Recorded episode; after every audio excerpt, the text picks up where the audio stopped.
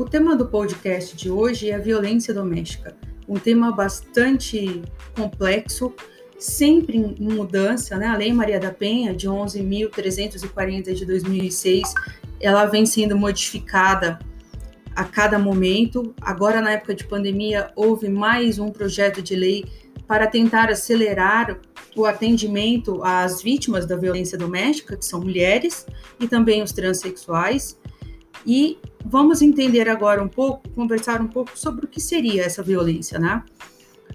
Por que a escolha do tema?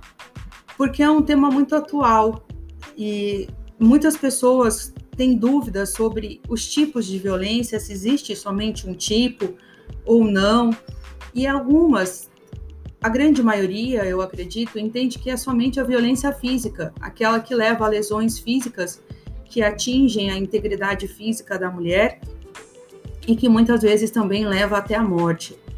Contudo, nós temos cinco tipos de violência doméstica que são passíveis aí da medida protetiva, né, é, pelas quais é possível que a, a mulher, a vítima, requeira ao delegado ou mesmo ao juiz a proteção, que é feita por meio da medida protetiva, contendo ali restrições ao agressor. Então, o primeiro tipo, como já dito, é a violência física, que atinge a integridade física, muitas vezes, infelizmente, leva à morte daquela vítima. A segunda forma é a violência hum, psicológica, é aquela em que eu atinjo a moral, eu atinjo a mente da pessoa. A vítima é tão vilanizada, ela tem o seu caráter tão rebaixado, as suas conquistas, as suas oportunidades, a sua pessoa, de um modo geral, tão rebaixado pelo agressor que ela se sente incapaz de reagir. E ela duvida até mesmo da própria sanidade mental, porque ela acredita não ser capaz de nada, não ter nem nenhuma capacidade na sua vida como vida profissional, vida amorosa, a vida com os amigos e tudo mais ela é tão vilanizada nesse sentido que ela realmente para de acreditar no seu potencial.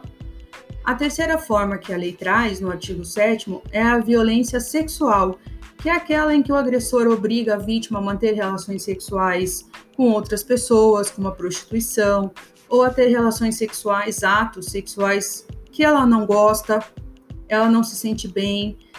Ela também pode ser induzida ou por meio de coação, por exemplo, a abortar várias vezes, a não utilizar métodos anticoncepcionais ou até mesmo ser coagida a se casar, não querendo, ou a contrair uma união estável. E o estupro, né?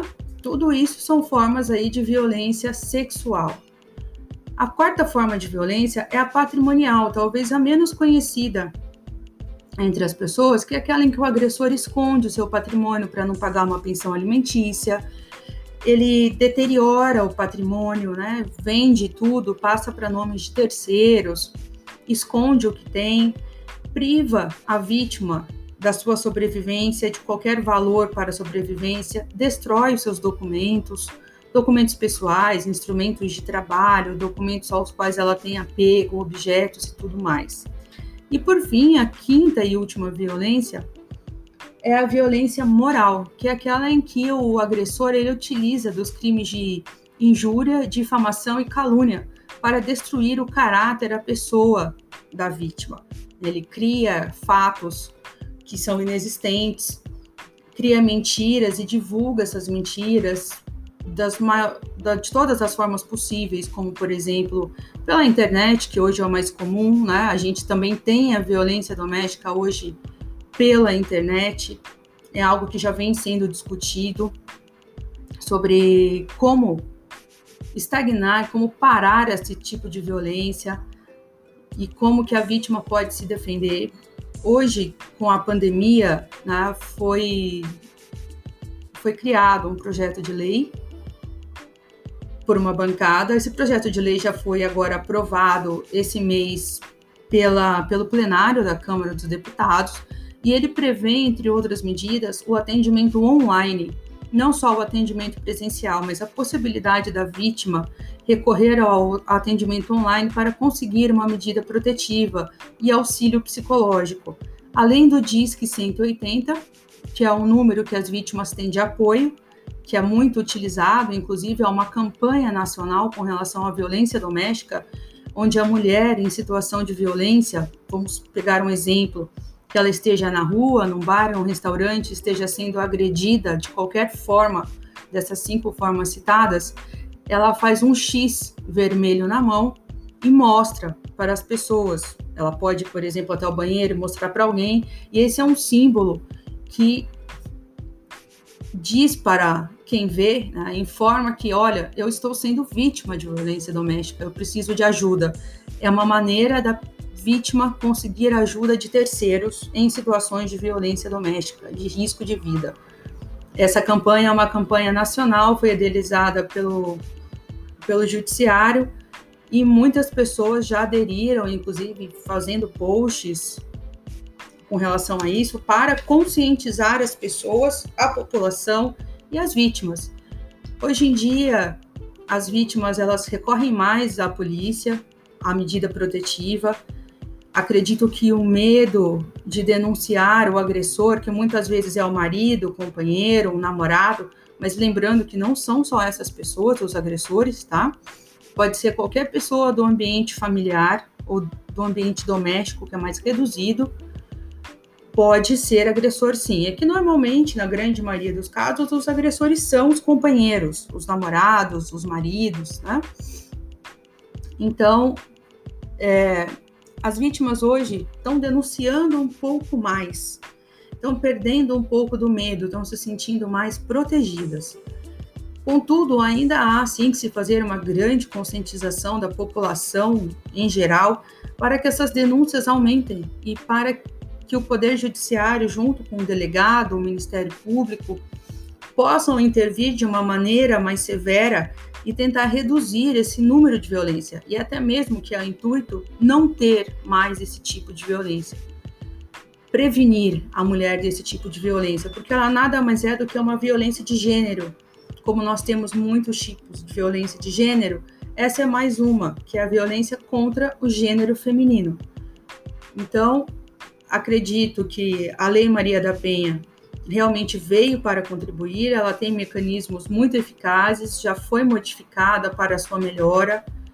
O projeto de lei mencionado 1444 de 2020, caso seja aprovado, ele vai trazer outros mecanismos na época de pandemia. Né? Nós estamos aí numa época de reclusão, onde infelizmente o número de agressões vem aumentando porque as pessoas estão em casa e não que isso seja um motivo para agressão, muito pelo contrário. A pessoa do agressor não precisa de uma pandemia para agredir, ele simplesmente é um agressor e se, e se utiliza disso. E essa, esse projeto eu vejo com muitos bons olhos, ele traz novos mecanismos de defesa, de apoio e também ele oportuniza a vítima a receber duas cotas do auxílio emergencial garantido pelo governo o que já é muito bom, porque muitas vezes essa vítima precisa sair de casa, ela precisa deixar o seu trabalho, deixar a sua cidade, tirar os seus filhos do colégio onde ele está, onde as crianças estudam, da creche, porque ela ficando nesse ambiente violento, ela corre o risco de morte. Então, na minha opinião, a lei realmente é muito boa, mas ainda temos muito que fazer para que ela seja mais eficaz e que nós consigamos chegar aí a um nível de realmente prevenção e não simplesmente coibir a violência ou atuar somente quando ela já ocorreu, porque muitas vezes nós, quando temos notícias, quando a polícia tem notícia, infelizmente a morte da vítima já ocorreu.